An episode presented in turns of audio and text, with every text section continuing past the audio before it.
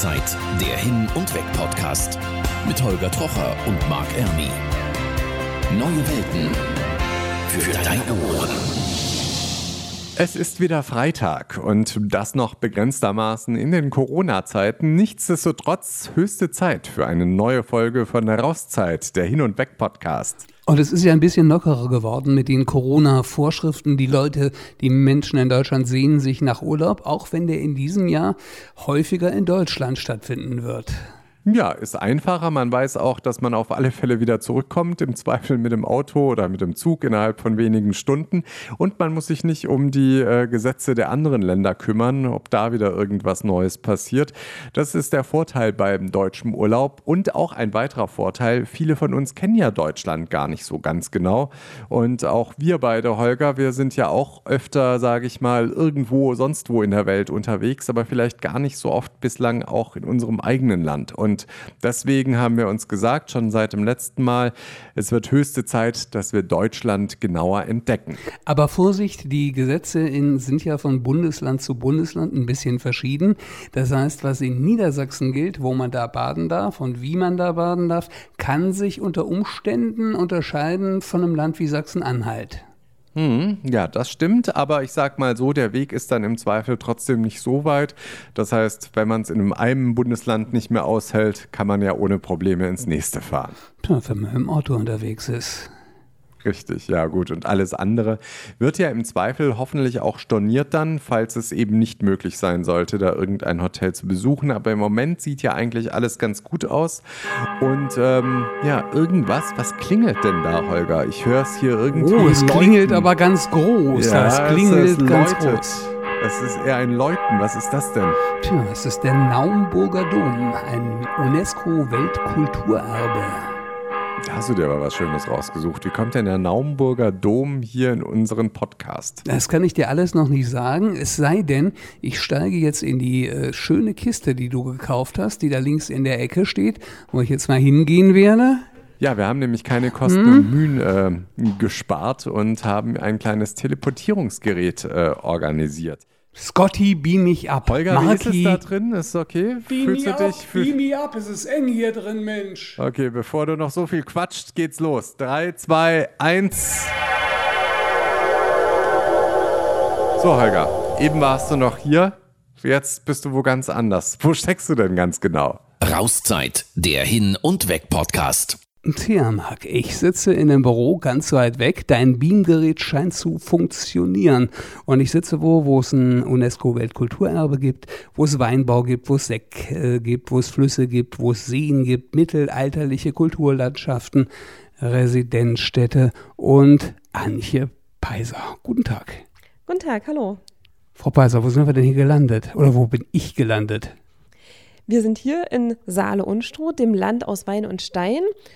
Und um das ein bisschen räumlich einzuordnen, ähm, beschreiben wir es immer ganz gut, genau zwischen Weimar und Leipzig. Wir sind hier im Süden Sachsen-Anhalts und Norden Thürings.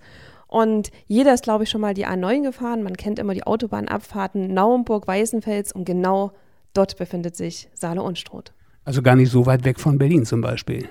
Eigentlich nur ein Steinwurf entfernt. Also man hat etwa zwei bis zweieinhalb Stunden Anreise, also ganz kurz. Jetzt wollen wir Sie aber erstmal ein bisschen näher kennenlernen. Rauszeit, der Hin- und Weg-Podcast. Persönlich. Und schon sind wir mittendrin im Profil. Frau Peiser, das Profil funktioniert wie folgt. Ich sage Ihnen einen Satz an irgendeiner Stelle dieses Satzes, Punkt, Punkt, Punkt, das sage ich und Sie ergänzen das dann bitte. Und möglichst so ein bisschen dann auch über sich erzählen, damit wir Sie wirklich kennenlernen, okay? Mache ich so, genau. Los geht's. Ich bin, Punkt, Punkt, Punkt. Ich bin Antje Peiser, die Geschäftsführerin vom Saale Unstrut Tourismus e.V. So bin ich in die Region Saale-Unstrut gekommen, Punkt, Punkt, Punkt. Eigentlich bin ich gar nicht gekommen, ich bin geboren. Tatsächlich bin ich gebürtige Naumburgerin und auch in der Region aufgewachsen und fesselt mich einfach und ich bin immer noch hier in Saale Unstrut. Wenn jemand sagt, Saale-Unstrut ist doof und langweilig, sagen Sie, Punkt, Punkt, Punkt. Wenn jemand fantastische Landschaften, spektakuläre Weine, hochkarätige Kulturgüter und tolle Aktiverlebnisse nicht mag, sage ich, ja, dann ist es langweilig. Das Jahr 2020 war für uns alle ein bisschen doofe und für Sie war das Jahr bislang Punkt, Punkt, Punkt. Oh je, sehr herausfordernd und aufregend. Ein ganz außergewöhnliches Jahr. Und ich glaube, es hält auch noch einige Überraschungen für uns bereit. Aber ich denke auch, dass wir alle, wie wir da sind, das Beste draus gemacht haben und jetzt nach vorne blicken sollten. Die Menschen in der Region hier sind für mich Punkt, Punkt, Punkt. Also ich glaube, die Menschen hier in Saale-Unstrut sind heimatverbunden. Sie sind irgendwo kämpferisch im Sinne von, sie vertreten ihren Standpunkt. Und wenn man dann einmal sie hat und hinter die Fassade schaut, sind sie wirklich auch liebenswert. Rauszeit, der Hin- und Weg-Podcast. Ja, wenn ich hier mal so zum Fenster rausgucke, sehe ich auf eine mittelalterliche Stadt. Die sehe ich gar nicht wirklich richtig, aber ich sehe die Dächer. Und das sieht ein bisschen aus, wie ich mir so Nürnberg eigentlich vorstellen würde, wenn man da aus dem Fenster guckt. Das zeichnet diese Region aus, die Region Saale-Unstrut. Ganz kurz gefasst, Saale-Unstrut ist das Land aus Wein und Stein. Das ist auch unser Slogan, mit dem wir die Leute für uns begeistern wollen. Wir haben wirklich eine hochmittelalterlich geprägte Landschaft, sei es jetzt von den Weinbergen inmitten der Flusstäler. Wir haben unglaublich viele Burgen, Schlösser, Dome, Kirchen, die eben aus dieser Zeit stammen, die es zu bewundern gibt, die es auch noch zu erleben gibt ja, also nicht geschlossen, sondern wirklich geöffnet sind für alle Gäste. Und eben, wie gesagt, das Thema Weinbau. Wir sind Deutschlands nördlichstes Weinanbaugebiet. Wir haben ganz vielseitige Winzer und vielseitige Weine und all das kann man hier in der Region erleben. Wo Sie es eben schon gesagt haben, Bogen gibt es. Gibt es irgendeinen bekannten Ritter, der hier vielleicht war, war oder ohne irgendeinen bekannten Adligen, Fürst Kunibald den Ritter oder so? Ich glaube, bekannt ist oft Ludwig der Springer, der auf der Neuenburg war. Ich glaube, das sagt dem einen oder anderen etwas. Nicht nur die Burgen sind interessant, die Städte ja auch. Ich habe erst einen ersten Eindruck von Naumburg bekommen. Das sieht ja schon sehr mittelalterlich so insgesamt aus, ne? Also wir haben eine ganz große Vielfalt hier in der Region. Na klar, Naumburg jetzt auch als eines der Zentren, aber es gibt viele andere ähm, Städte, Orte noch. Ich spreche jetzt einfach von den Mittelzentren wie Merseburg oder Zeitz oder Weißenfels, die dann auch zu den Residenzstädten gehören, also die auch hier tolle Schlösser vorweisen und eine super Kultur zu erleben haben. Aber auch kleinere Dörfer einfach, die idyllisch sind, die man durchwandern kann, die man durchradeln kann, einfach kennenlernen kann. Ich sage mal, so ein typisches Landleben gibt es auch hier in Saale und Strutt noch. Als ich eben vom Bahnhof ausgestiegen bin, habe ich mich ein bisschen gewundert. Da kam nämlich eine Straßenbahn, die sah ungefähr so alt aus wie ich, also steinalt. Was ist, hat es mit der alten Straßenbahn auf sich? Also wir haben eine historische Straßenbahn hier in Naumburg. Es war früher mal eine Ringbahn. Momentan äh, fährt sie nicht den Ring komplett, aber sie fährt wieder zwischen Bahnhof und zwischen dem Theater. Und zwischen dem kann man hin und her fahren mit der historischen Straßenbahn. In diesem verrückten Jahr 2020 ist ja Urlaub in Deutschland ja ziemlich angesagt. Merken Sie davon was? Also ich sage, es geht los. Wir merken seit einigen Wochen wirklich auch wieder Nachfragen. Klar war auch bei uns ab März erstmal so ein Nachfragestopp, weil einfach die Unsicherheit bei den Gästen da war. Aber jetzt ist es tatsächlich so, dass wir mehr und mehr Anfragen erhalten. Und wir planen natürlich auch jetzt ganz zeitnah mit einer Kampagne nach außen zu gehen, um einfach weiter aufmerksam zu machen auf die Region Saale Unstrut. Wir sehen das einfach auch als Chance, nochmal uns ins Gespräch zu bringen und den Gästen einfach die Schönheit von Saale Unstrut zu vermitteln. Wenn man halt in diesem Jahr nicht weit fliegen kann, warum dann nicht einfach das Glück in der Nähe suchen und nach Saale Unstrut reisen? Welche Leute sind denn das, die so zu Ihnen kommen? Familien? Sind das Einzelreisende?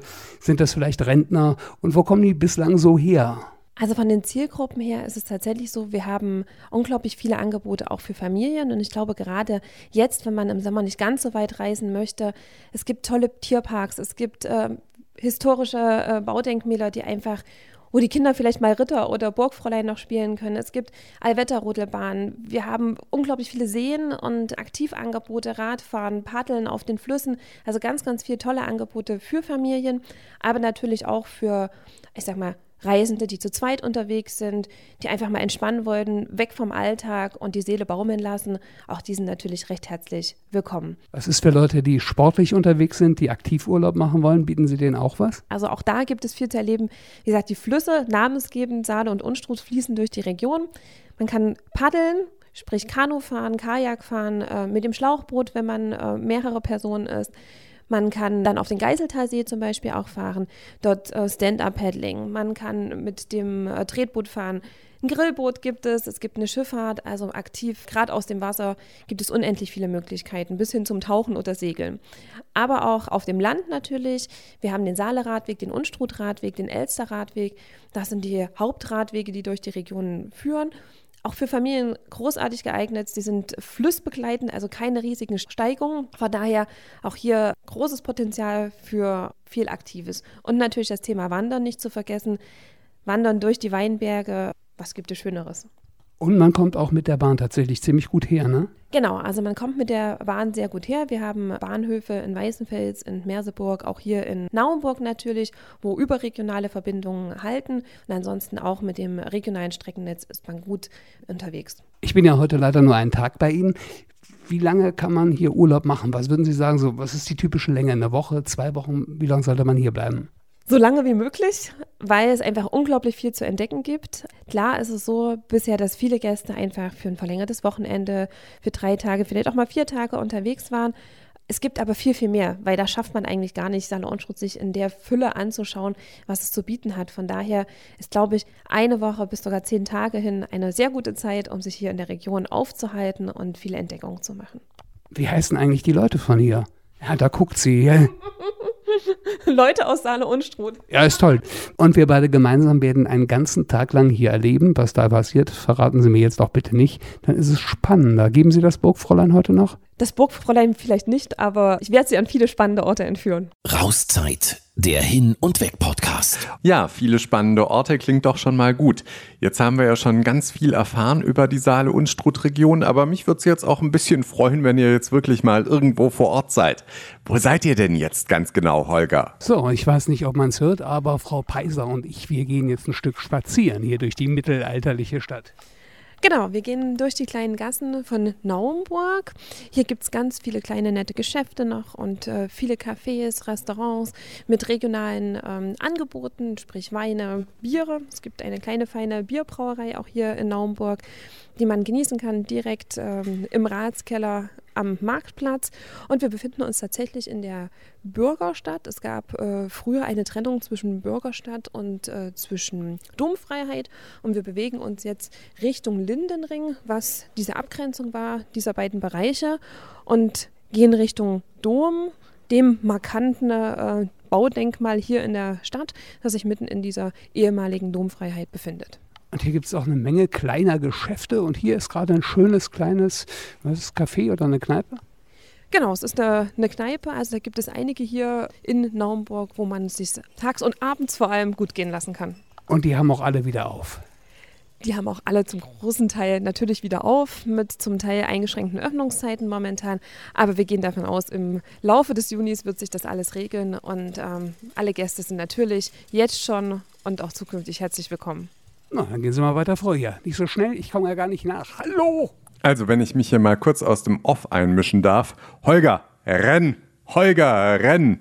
Du schaffst das. Ganz schön schnell unterwegs. Mensch, wo sind wir denn jetzt? Wir stehen jetzt genau vor dem Naumburger Dom, unserem Schatz, dem Weltkulturerbe. Ja, ganz schön beeindruckend. Sieht aus wie so ein italienischer Lustgarten, würde ich sagen. Wahrscheinlich trifft es das nicht ganz genau. Aber da steht auch schon Herr Ludwig, der muss es wissen. Sie sind hier der Domarchivar. Da ist eine mögliche Bezeichnung. Domarchivar, Domstiftsarchivar, genau. Und Sie haben die Schlüssel zum Dom.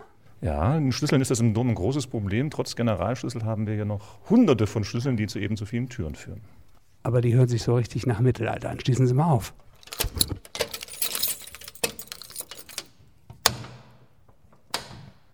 So, und nun sind wir drin im Naumburger Dom. Matthias Ludwig, Sie kennen sich ja richtig gut aus mit dem Dom. Ja, durch eine jetzt doch schon langjährige Forschungsarbeit äh, als Historiker. Ich bin nämlich eigentlich kein Archivar vom Beruf, sondern Historiker. Das heißt, ich forsche hier zum Naumburger Dom und seiner Geschichte. Und der Dom ist ja UNESCO-Weltkulturerbe. Ja, da sind wir sehr stolz drauf. Seit nunmehr zwei Jahren, 2018 ist es geschehen. Das war eine lange Arbeit. Äh, Sie haben gar keine Vorstellung davon, welche Herausforderung das ist. Sowohl touristisch, ähm, sowohl wissenschaftlich, aber eben auch bürokratisch. Und deswegen sind wir sehr froh, dass wir das geschafft haben. Nun zeigen Sie mir doch mal was hier von diesem Dom. Was hat er zu bieten? Ja, zunächst einmal die Domkirche selbst. Das mag erstmal überraschend sein. Klar, der Dom, aber es ist eben kein Dom wie andere Domkirchen.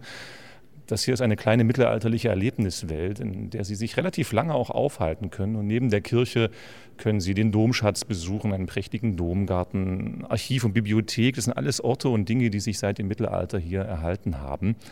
Der Naumburger Dom selbst allerdings, weil Sie über das Welterbe gesprochen haben, ähm, hat hier etwas ganz Einzigartiges zu bieten aus der Architektur und der Kunst. Wir haben nämlich hier das große Glück, dass wir hier eine Künstlergestalt, einen Architekten haben, der im 13. Jahrhundert ein absolutes Meisterwerk der Gotik geschaffen hat. Und das ist etwas, was man hier in der Region vielleicht zunächst nicht erwarten würde, sondern vielleicht eher in Frankreich. So, und wir sind ein bisschen rumgelaufen in dem Dom und wir sind bei einem ersten Highlight, bei einem bedeutenden Highlight. Ja, wir stehen hier vor dem Westlettner der Naumburger Domkirche und für viele Leute und Besucher ist es zunächst mal etwas völlig Neues von einem Lettner äh, zu hören. Die sind relativ selten, obwohl sie im Mittelalter zu fast jeder Kirche gehört haben. Und solche Lettner trennten die Chorräume, sozusagen das Allerheiligste, von den Langhäusern, in denen sich also auch Laien aufhalten konnten. Und der Naumburger Dom ist die einzige Kirche weltweit, in der sogar noch zwei originale Lettner aus dem Mittelalter vorhanden sind. Und der Westlettner ist eine Arbeit des Naumburger Meisters. Und jetzt müssen Sie sich vorstellen, dieser Meister, sowohl Bildhauer als auch Architekt, kam hier mit seiner Werkstatt so um 1242 an. Und in nur sieben Jahren, das ist wirklich wenig für mittelalterliche Verhältnisse, in nur sieben Jahren vollendete er die Domkirche mit dem Westchor, der hinter dem Lettner liegt, und diesem Westlettner. Wir sehen am Lettner etwa die Darstellung der Passion Christi, also bis hin zur Kreuzigung. Eine solche Darstellungsweise muss die Menschen auch im 13. Jahrhundert erschüttert haben. Denn so etwas kannte man in dieser Zeit hier einfach nicht. So lebensnahe Darstellungen, selbst bei Christus bei dem Sie ja nicht einfach nur einen ausgemergelten Körper sehen, wie wir das aus der Spätgotik kennen. Das ist ein gut gebauter Männerkörper. Selbst hier erleben Sie das Lust am Studium der Natur im 13. Jahrhundert. Ja, er sieht tatsächlich so ein bisschen lebendig aus. Also er sieht nur aus, als würde er lieben an dem Kreuz, ne? Ja, genau. Und das wollte man äh, natürlich auch generieren. Wenn man den Westchor überhaupt betreten will, muss man direkt unter der Kreuzigung hindurch. Und so, das wird häufig vergessen, kann man sich auch von den Positionen, von den Abständen eine Kreuzigung vor 2000 Jahren vorstellen. So, und jetzt müssen Sie sich noch dazu denken, dass das nicht nur ähm, für das Auge in der Ästhetik ansprechend ist, sondern das ist auch konstruktiv eine Meisterleistung dieser Zeit gewesen. Das heißt, auch vom Aufbau dieses Lettners, sind ganz neue Techniken zum Einsatz gekommen, die man bisher äh, gar nicht vermutet hatte. Das wissen wir durch jüngste Untersuchungen. Und nun stehen wir drin. Das sieht irgendwie ganz besonders aus, wie in alten mittelalterlichen Filmen irgendwie so ein bisschen. Ja, äh, es ist tatsächlich auch was Besonderes. Äh, dieser Raum, dieser Westchor, ist nämlich aus einer relativ kurzen Bauzeit erhalten geblieben. Wie gesagt, sieben Jahre, nicht viel länger. Und äh, seit dieser Zeit, also der Mitte des 13. Jahrhunderts, ist dieser Raum auf uns gekommen. Und das heißt, all das, was Sie hier sehen, das meiste jedenfalls, ist nicht voneinander zu trennen. Viele Besucher kommen ja hier rein und schauen sofort nach der Uta, wo könnte sie stehen. Das ist das, was man in Naumburg unbedingt mitgenommen haben sollte. Und übersehen dabei vielleicht das eigentliche Wunder hier in Naumburg. Und das ist der Westchor als Raum. Das ist konzipiert worden mit der Architektur, das heißt dem Aufbau, mit den Figuren, das ist also die Skulptur, aber auch etwa der Glasmalerei. Der Naumburger Dom ist eine echte Schatzkammer mittelalterlicher, aber auch neuzeitlicher Glaskunst. Und hier im Westchor befinden sich noch wirklich herausragende Glasmalereien des 13. Jahrhunderts, die also auch im Zusammenhang mit dem Bau des Westchores hier entstanden sind. Das ist ein Programm. Sie können das auch miteinander beziehen. Also die Darstellungen in den Glasmalereien gehören zum Bildprogramm des Raumes genauso wie die Stifterfiguren. Wie viele Leute kommen denn hier so im Jahr hin, um sich das anzugucken, die Räumlichkeiten? Lässt sich das sagen? Ja, das sind so äh, über 140.000 äh, Besucher im letzten Jahr gewesen. Und Was ist denn Ihr ganz persönliches Highlight in diesem Dom? Diese Frage ist wirklich nicht, nicht ganz einfach. Es gibt eine ganze Reihe von, ähm, von, von Highlights für den Wissenschaftler. Das, also für mich überraschend ist tatsächlich, dass man auch in fast 20 Jahren, die ich hier schon bin, seit meinen Studien, Studentenzeiten, dass man ja immer noch völlig neue Dinge entdecken kann. Und für mich ein große, großes Moment war, wenn Sie mal nach oben schauen, Sehen Sie diese Öffnung? Viele Leute denken, das ist irgendwie ein Schlussstein, kennt man aus vielen Kirchen. Aber das ist ein sogenanntes Himmelsloch, was Sie da sehen können. Das ist 1,50 Meter breit, oben im Gewölbe. Und ich konnte an alten Dokumenten dann doch nachweisen, dass es hier ein sogenanntes Pfingstspiel gegeben hat im Mittelalter. Und da wurden zu Pfingsten also geistliche Spiele durchgeführt. Äh, von anderen Orten kennen wir das sehr genau, dass Kinder sich hier bewegt haben, die Teufel und Engel dargestellt haben. Und dann hat man von oben durch diese Himmelslöcher, hat man brennende Elemente aus Stoff und Stroh nach unten geworfen. Es wurde die Hölle dargestellt. Dann wurde Wasser durch dieses Loch geschüttet. Ähm, das ist natürlich auch ein Symbol für die Taufe. Und schließlich wurden Tausende von äh, Hostien, Oblaten, allerdings nicht geweihten, wurden hier durch diese Öffnung geschüttet. Das muss ein ganz bemerkenswertes Schauspiel gewesen sein. Und das war für mich so ein Moment, wo mir deutlich wurde, wie viel an der mittelalterlichen Kultur, auch der Leinfrömmigkeit doch verloren gegangen ist. Und, ähm, aber durch unsere schriftliche Überlieferung können wir das äh, sozusagen wieder zum Vorschein holen. Der Dom ist geöffnet. Er ist auch jetzt in Corona-Zeiten auf. In welcher Zeit hat er auf? Also in der üblichen Sommerzeit ist er von 9 Uhr bis 18 Uhr geöffnet. Und man kann einfach herkommen ohne Anmeldung oder muss man sich online anmelden? Als ähm, individueller Besucher kann man natürlich gerne hierher kommen. Führung, abgesehen jetzt von den öffentlichen Führungen, die also täglich angeboten werden, wer also eine Führung als Gruppe buchen möchte, sollte das natürlich im Vorfeld tun. Rauszeit, der Hin- und Weg-Podcast. Das hatte ja schon mal eine ganze Menge wirklich Schönes. Jetzt will ich das nächste sehen, Frau Peiser. Ganz ruhig, es geht gleich los. Lassen Sie uns einfach mal starten. Hm, wohin verraten Sie mir noch nicht? Lassen Sie sich einfach überraschen, aber wir gehen jetzt von der Saale, von Naumburg eben Richtung Unstrut und da müssen wir ein kleines Stückchen fahren. Der Wagen ist angelassen. Fahren Sie los. Und von der Saale-Unstrut-Region, wo wir gleich noch ganz viel spannende Orte kennenlernen werden, geht's jetzt direkt äh, zu der großen, weiten Welt mit den Reisenews. Und zwar zu Ina Heidemann. Rauszeit, der Hin- und Weg-Podcast. Reisenews. Eine neue App soll regeln, wer wann an der Ostsee an den Strand darf. Schleswig-Holsteins Ministerpräsident Daniel Günther setzt in der Urlaubszeit während der Corona-Krise auf die Buchung von Küstenabschnitten per Smartphone. Man könne über die App anmelden, dass man in einem bestimmten Zeitraum an einen Strandabschnitt will, sagte er dem Tagesspiegel am Sonntag. Wenn dort noch Platz sei, buche man sich ein und habe dann eine Zugangsberechtigung. Die Gemeinde Scharbeutz an der Lübecker Bucht hat das System entwickelt. Jetzt könnte es laut Günther auch von anderen Orten genutzt werden. Der Tourismusbetrieb am Gardasee in Italien hofft in diesem Jahr trotz Corona auf zahlreiche Urlauber aus Deutschland. Die Besucher könnten sich hier absolut sicher fühlen, es habe nur einen einzigen Corona-Fall gegeben, sagte der Bürgermeister der Kommune Limone sul Garda Antonio Martinelli der DPA. Er nannte seinen Ort immun. Hotels, Attraktionen und Fähren würden nun nach und nach den Betrieb wieder aufnehmen. Urlauber müssten auch nicht mit Atemschutzmasken am Strand liegen oder im Restaurant sitzen. Dafür gelte aber auch beim Urlauben ein Sicherheitsabstand, heißt es. Die Deutsche Bahn eröffnet im Sommer an den Wochenenden eine zusätzliche ICE-Direktverbindung zwischen Stuttgart und Rügen. Vom 31. Juli bis zum 20. September sollen Freitags- und Samstagszüge von Stuttgart über Würzburg, Kassel, Berlin und Stralsund bis Binz fahren. Zurück geht es samstags und sonntags. Die Angebote seien ab sofort buchbar. Der Start mitten in der Hauptreisezeit im Sommer sei ein Zugewinn für Urlauber und Gastgeber sagte Mecklenburg-Vorpommerns Verkehrsminister Pegel. Jetzt haben wir wieder so ziemlich alles rund um die Welt des Reisens mitbekommen und das führt uns wieder direkt auch in die Saale-Unstrut-Region zu Holger und Antje Peiser, die ja im Auto unterwegs sind. Aber ich glaube, ihr seid schon wieder ein Stückchen weiter. Ich höre Wasser. Seid ihr jetzt, habt ihr euch jetzt in euer Badeoutfit geschmissen oder was ist los? Ja, Marc, wir sind nicht schwimmen. Frau Peiser, wo sind wir denn hier gelandet? Wir sind hier in Kirchscheidung, ein kleiner Ort zwischen Freiburg und Nebra, direkt an der Unstrut. Ganz idyllisch gelegen und zwar bei unserem Anbieter Outdoor Aktivreisen. Hier gibt es unglaublich tolles Paddel- und Campingerlebnis, also ideal für den Sommer, für Familien. Ja, wir stehen hier mal richtig mitten auf dem Land mit Fluss. Jens Bellmann, Sie sind hier derjenige, der hier alles organisiert. Ja, bin ich, danke. Was gibt's denn hier so? Also bei uns kann man prima Kanutouren machen und man kann bei uns prima Camping machen. Kanutouren verbindet man ja jetzt nicht sofort mit Sachsen-Anhalt. Hier kann aber wirklich richtig weit rumfahren, ne? Weit gefehlt, ja. Also Sachsen-Anhalt fährt ganz viel Wasser. Ja, äh, und äh, hier direkt jetzt äh, vor unserem Campingplatz strömt die Unstrut ganz sanft dahin. Ist also ein sehr familienfreundlicher Fluss.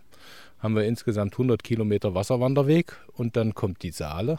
Und auch die Saale kann man bepaddeln und auch da sind 150 Kilometer Paddelfläche. Und das ist jetzt eher was für Anfänger oder schon für Fortgeschrittene? Also die Unstrut, die ist geeignet wirklich auch für Einsteiger im Boot. Das ist gar kein Problem. Die strömt sehr sanft und sehr familienfreundlich.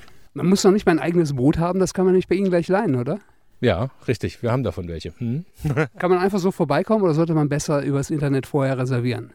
Besser ist vorher zu reservieren, weil auch zu jeder Kanutour gehört ein bisschen Logistik. Denn hier wird nicht nur gepaddelt, sondern Kanusport ist manchmal auch Motorsport. Wir holen die Gäste nach ihrer Tour von ihrem Ziel wieder zurück und das muss man ein bisschen planen. Deswegen ist eine Anmeldung ganz wichtig. Das heißt, man muss nicht den ganzen Weg wieder zurückpaddeln, sondern Sie kommen vorbei. Genau. Wir kommen hinterher und sammeln Boot und Personen wieder ein und bringen die wieder zurück zu ihrem Ausgangsort. Beschreiben Sie uns doch mal, wie kann so eine typische Paddeltour aussehen? Wo fährt man da hier hin und wie lange ist man da so unterwegs? Eine richtig schöne Tour ist beispielsweise von Kirchscheidung, hier von unserem Standort aus, bis beispielsweise nach Freiburg. Das sind 15 Kilometer. Unterwegs gibt es etliches an Weinbergen zu besehen und es gibt sehr schöne Burgen, an denen man vorbei paddeln kann. Das Finale ist dann unter der Neuenburg und dort holen wir die Gäste ab und bringen sie wieder zurück. Also eine ganz besonders schöne Tour, wie ich auch finde, die beginnt in Memleben. In Memleben gibt es das alte Kloster, die Kaiserpfalz der Ottonen. Die haben sich dort sehr häufig aufgehalten und äh, zwei der Ottonen, Heinrich I. und Otter I., sind dort in Memleben an diesem Kloster auch verstorben. Man kann diese Kloster Kaiserpfalz kann man auch wunderbar besichtigen. Das ist ein sehr schöner, ganz beruhigender Ort. Ich liebe den sehr, insbesondere die Krypta ist traumhaft. Und dann fährt man vorbei an der Arche Nebra, womöglich schon mal gehört, die Himmelsscheibe von Nebra, die wurde dort ganz in der Nähe gefunden. Und an diesem Fundort, dort ist ein, ähm, na, kann man sagen, Museum entstanden, ein Erlebniszentrum, wo dieser Fund erklärt wird und auch diese spannende Fundgeschichte rund und um die, um die Arche Nebra. Jetzt kann man bei Ihnen aber nicht nur Kanu fahren, Fahrräder haben Sie auch, oder? Richtig, wir haben auch Fahrräder, genau. Das lässt sich auch prima kombinieren. Beschreiben Sie mal die Landschaft, was man so sieht. Unsere Landschaft ist ja unbeschreiblich, schön. Man fährt entlang der Weinberge, also liebliche Weinbergslandschaften. Und ich bin immer der Meinung, hier bei uns in der Region, da ist der Weinbau Gast in der Landschaft. Es gibt hier sozusagen die Weinbauslandschaft des 17. und 18. Jahrhunderts zu betrachten, mit so ganz kleinen, in die Landschaft eingelagerten Weinbergslagen, mit hübschen kleinen Weinbergshäuschen, sehr schneckisch. Und das sieht man so in Deutschland doch nur noch sehr selten. Frau Peiser, ich möchte jetzt gerne nicht paddeln und auch nicht Fahrrad fahren, ich möchte wandern. Gibt es da was? Da gehen wir doch gleich weiter auf unserer Reise, beziehungsweise müssen wir ein kleines Stück fahren Richtung Höhenstedt. Das ist eher im Norden der Region Saale-Unstrut. Ganz tolle Möglichkeiten zum Weinwandern und mehr. Rauszeit, der Hin- und Weg-Podcast. Frau Peiser und ich sind jetzt hm, fast eine Stunde Auto gefahren und jetzt stehen wir vor einer braunen Holztür. Was verbirgt sich dahinter? Ich glaube, ganz viel Wein. Also wir sind tatsächlich jetzt von Kirchscheidungen nach Höhenstedt vorbei am Süßen See. Wir liegen jetzt etwas äh, westlich der Stadt Halle an der Saale und stehen direkt vor den Toren vom Weingut Born. Da steht Weinkeller dran und da steht da nicht nur dran, da ist auch einer drin. Machen Sie mal auf. Und da steht Elisabeth Born. Sie sind eine Winzerin, Weinbauerin, wie darf ich Sie nennen? Also ganz genau bin ich Diplom-Ingenieur für Weinbau und Önologie. Aha, das kann man richtig studieren, Wein machen. Genau so ist es. Also man kann das in Geisenheim studieren. Also damals, als ich studiert habe, vor einigen Jahren, konnte man das nur in Geisenheim studieren an der Fachhochschule und äh, der Studiengang heißt richtig Weinbau und Önologie. Man kann aber auch Kellerwirtschaft sagen. Kellerwirtschaft, was lernt man denn da so? Man trinkt auch viel wahrscheinlich, ne? Sicherlich bleibt das nicht aus. Äh, gerade Gerade vielleicht nach den Vorlesungen wird doch die ein oder andere Flasche geleert in Geisenheim. Mein Großvater hat immer gesagt, das ist ja auch irgendwo eine angesoffene Erfahrung. Und im Endeffekt haben wir ja nur 30 Jahre, die wir Wein machen können, vielleicht auch ein paar Jahre mehr. Das Studium unterteilt sich halt einmal in Weinbau, quasi die Arbeit im Weinberg, Trauben, gesunde, reife Trauben zu produzieren und die Kellerwirtschaft bzw. die Önologie ist dann dafür da, aus den Trauben dann guten Wein zu machen. Jetzt muss ich Ihnen eine ganz dumme Frage stellen. Es heißt ja immer so bei Weinproben und bei Fachleuten, na, der schmeckt jetzt ein bisschen harzig, der schmeckt im Abgang ein wenig nach Apfel. Ist denn da wirklich Apfel drin? Nee, ne? Nein, natürlich nicht. Also in Wein sind wirklich nur Weintrauben, 100 Prozent. Aber wie kann der denn da nach Apfel schmecken oder nach Pflaume?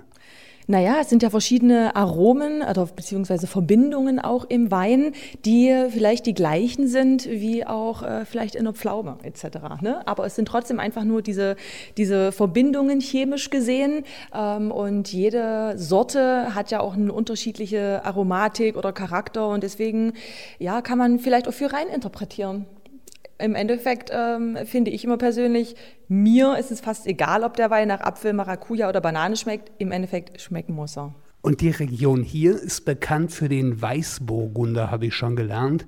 Was ist das Besondere des Weißburgunders hier? Ja, Weißburgunder ist halt äh, ein Steckenpferd irgendwie hier in der Region und eben auch unsere na, eine Profilrebsorte und auch die wichtigste Rebsorte bei uns im Weingut. Die ja unter den Weißweinen ist der Weißburgunder schon was was Edles und ich finde, die passt einfach sehr gut hier in die Region und ähm, sie passt sehr gut zum Klima, zum Boden und man kann gerade hier auch sehr viel aus dem Weißburgunder machen. Man kann einen schönen wunderbaren Sekt machen, einen Winzersekt. Man kann einen schönen leichten frischen einen Gutswein ähm, machen, der der auch gut zum Essen passt oder ein kräftiger Lagenwein, eine Art Spätlese. Auch was Edelsüßes kann man machen. Also unheimlich vielseitig und ich denke, der passt einfach klimatisch gesehen sehr gut hierher. Wenn man Wein von Ihrem Weingut Born trinken will, wie erkennt man den denn? Den erkennt man am Etikett. Es steht Weingut Born drauf. Wo kann man ihn kaufen? Kann man ihn im Internet bestellen? Kann man ihn irgendwie im Supermarkt kaufen? Ja, genau. Also wir haben einen Online-Shop. Das heißt, man kann den Wein ähm, über bei uns direkt quasi kaufen. Wir verschicken den. Der steht auch in ein paar Lebensmitteleinzelgeschäften hier. Und oft ist es aber auch so, dass wir manchmal Anrufe bekommen von netten Leuten, die unseren Wein irgendwo getrunken haben in der Gaststätte Richtung Norden. Also ich spreche jetzt Richtung Berlin, Ostseeküste, weil der Wein dann dort irgendwo in, äh, ja, in einem Restaurant Restaurant auf der Karte steht. Also wir beliefern eben auch Handel, der dann die Gastronomie wiederum beliefert und da weiß man dann gar nicht so ganz genau, wo der Wein überall getrunken wird. Wie sieht denn der Jahrgang 2020 aus? Lässt sich das schon beschreiben? Ist da schon was klar oder muss man da noch ein bisschen warten? Naja, also man muss sagen, wir haben ja noch nichts geerntet. Es ist noch nichts im Keller. Das heißt, es kann auch noch alles passieren. Es ist noch alles möglich. Wir sind in diesem Jahr natürlich durch den Spätfrost. Äh, in Anfang Mai hatten wir ja doch noch mal zwei Tage, wo es relativ kalt kalt war nachts. Das ist natürlich für den Wein nicht gut, denn Spätfrost gefährdet natürlich. Das heißt, die, die grünen Triebe sind abgestorben. Äh, das heißt, wir haben also schon einen Verlust erstmal im Endeffekt der natürlich äh, von Ort zu Ortschaft auch unterschiedlich stark ausgefallen ist. Das heißt, wir haben auf alle Fälle schon einen, ja, weniger von der Menge her, als wahrscheinlich normal wäre. Aber qualitativ ist noch alles drin. Also qualitativ können wir noch ein, ein, super gutes Jahr bekommen, je nachdem, wie jetzt der Sommer wird. Der Herbst ist auch immer sehr wichtig, denn Herbst muss trocken sein, sonnig sein und das entscheidet nochmal sehr viel für die Qualität dann im Endeffekt. Frau Peiser, kommen Sie mal hier. Ich weiß nämlich von Ihnen beiden, Sie waren beide irgendwie mal Weinkönigin, Frau Peiser, oder? Das ist richtig so, genau. Und Sie auch? Ja, allerdings schon etwas her. Wo waren Sie denn Weinkönigin? Also angefangen hat es 2004 als Höhnstädter Weinprinzessin, denn Höhnstedt ist ja mein Heimatort. Dann ging es weiter 2010. Nach meinem Studium in Geisenheim war ich dann Gebietsweinkönigin von Saale und Struth. Und nach dem Jahr 2011 war ich dann deutsche Weinprinzessin, also quasi für den deutschen Wein. Das heißt, ich muss Sie passenderweise mit meine Majestäten ansprechen, ist das richtig? Nein. Nein, aber da ich eine größere Besuchergruppe bin heute, bestehe ich jetzt darauf, dass wir eine Weinprobe machen. Frau Peiser, Sie und ich. Sehr gern, klar. Wenn man schon mal in einem Weingut ist, muss man auch einen Wein probieren. So, Marc, und jetzt kommt das, was kommen muss. Frau Peiser und ich machen bei Frau Born, Eure Majestäten, eine Weinprobe. Was kriegen wir denn für einen Wein? Ich habe gedacht, dass wir einen schönen Riesling trinken. Sagt man da eigentlich Prost? Zum Wohl. Zum Wohl? Was sagen Sie? Ja, zum Wohl auf alle Fälle. Ich sag, ich will das haben hier. mm. Schmeckt irgendwie besonders. Nach was schmeckt denn das? Ja, Riesling ist ja auch eine sehr besondere und wichtige Rebsorte. Und ich finde gerade diesen Riesling sehr schön mineralisch, fruchtig. Und ja, Riesling hat immer so eine bestimmte Rasse und so eine bestimmte Finesse und ist schon mit einer der edelsten Sorten, die es gibt. Und er schmeckt nicht nur gut, Sie machen auch was ganz Besonderes. Sie kümmern sich nämlich um ökologische Landwirtschaft. Genau, also wir haben, ja, wir haben uns dazu entschlossen, im letzten Jahr umzustellen auf ökologischen Weinbau und sind jetzt auch schon dabei. Und ja, weil uns ist es einfach wichtig, nachhaltig zu arbeiten. Wir haben auch eine kleine Tochter und wir möchten ja auch, dass die irgendwann in den Weinbergen auch noch weiter guten Wein anbauen kann, wenn sie das möchte. Und wir wollen eben ja Boden erhalten, Bodenleben auch erhalten und wollen, ich denke, wenn man einen guten und gesunden Boden hat, dann bekommt man auch guten Wein im Endeffekt daraus. Was für ein Schlusswort. Kann nur noch getoppt werden von Frau Beiser. Sagen Sie, wenn man hier buchen will, wenn man zu Ihnen kommen will, wo kann man das tun? Also wir haben eine Webseite www.saale-unstrut-tourismus.de. Dort findet man umfangreiche Informationen, Inspirationen. Und ich möchte ganz gern einfach nochmal die Einladung aussprechen. Herzlich willkommen in Saale Unstrut. Schaut doch einfach mal vorbei. Ja, Holger sucht sich schon immer den schöneren Job raus. Er ist da vor Ort im Saale-Unstrut-Gebiet. Ich sitze hier ganz normal im Studio. Ich sage auf alle Fälle Prost euch beiden. Lasst es euch gut gehen. Einen schönen Abend noch und viel Spaß beim Weintrinken. Ich sage dann von dieser Stelle auf alle Fälle auf dem Trockenen sitzend, aber ein Wasser habe ich immerhin. Da sage ich jetzt auch mal, ich sage ja zu deutschem Wasser. Dazu ein Prost. Und damit verabschieden wir uns dann auch für heute. Das war die Rauszeit aus dem Saale-Unstrut-Gebiet und wir hören uns wieder in 14 Tagen. Da dann auch wieder Holger und ich zusammen mit einer Interviewpartnerin oder einem Interviewpartner. Das werden wir noch sehen. Auf alle Fälle sind wir wieder da. In 14 Tagen geht es weiter und bis dahin sage ich Tschüss. Rauszeit, der Hin- und Weg-Podcast. Jeden zweiten Freitag neu bei Podnews und auf allen wichtigen Podcast-Portalen.